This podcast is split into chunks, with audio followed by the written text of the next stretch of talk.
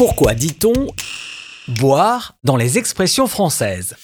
Dans cet épisode, il y aura peut-être à boire et à manger, dans le sens du bon et du moins bon, même si cette expression peut aussi désigner quelque chose qui a un double sens ou une situation à deux issues possibles.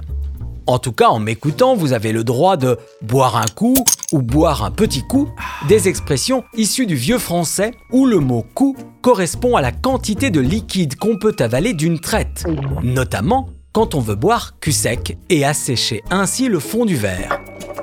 On dit aussi boire un canon quand il s'agit forcément d'alcool, une expression utilisée depuis le XVIe siècle où le canon correspondait à une mesure pour les vins et spiritueux. En l'occurrence, un canon équivalait à un seizième de pinte. Ce n'est qu'à partir du XIXe siècle que le canon est devenu synonyme de verre de vin.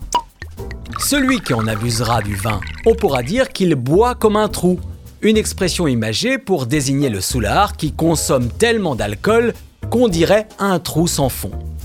Dans la même catégorie, on dit aussi boire tout son sou de celui qui boit tant qu'il en a envie, sachant qu'au XVe siècle, sou signifiait à satiété, c'est-à-dire amplement satisfait. Dans le même sens, on pourra dire aussi boire du petit lait quand on est satisfait comme l'est le bébé qui profite du lait maternel.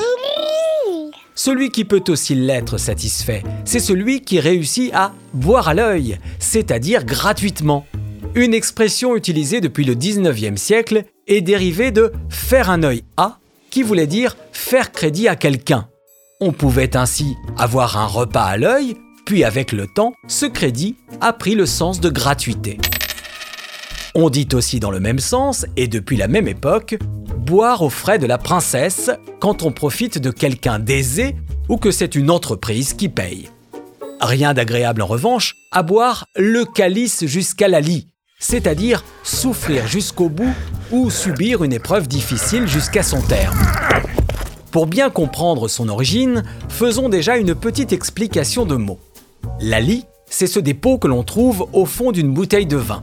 Si on la boit jusqu'à la lie, c'est qu'on l'a complètement vidée. Le calice, c'est cette coupe utilisée dans les églises pour y verser le vin que le curé va boire. Calice, venant du latin calix, désigne aussi dans la langue de l'Église la passion, le sang du Christ, et c'est aussi le symbole de la colère de Dieu ou d'un châtiment. Le calice pouvant donc, au sens figuré, s'apparenter à la douleur du Christ sur la croix. Si vous associez les deux sens dans boire le calice jusqu'à la lie, vous obtenez donc cette notion de douleur interminable. Lorsque vous êtes du genre à très fortement relativiser, vous me direz ce n'est pas la mer à boire. Autrement dit, ce n'est pas grave ou ce n'est pas si compliqué, qui trouve son origine dans une fable de La Fontaine, Les deux chiens et l'âne mort, où l'auteur compare l'impossibilité de boire toute la mer à une tâche qui nous paraît très difficile, ce qui nous permet de relativiser. Relativiser, c'est ce qu'il faut faire quand il nous arrive de boire la tasse, quand on avale de l'eau en se baignant. Une expression dérivée de boire la grande tasse ou boire un bouillon, apparue elle au XVIIIe siècle et qui signifiait échouer. Sur ce, je vais boire à votre santé, autrement dit, trinquer en votre honneur. À bientôt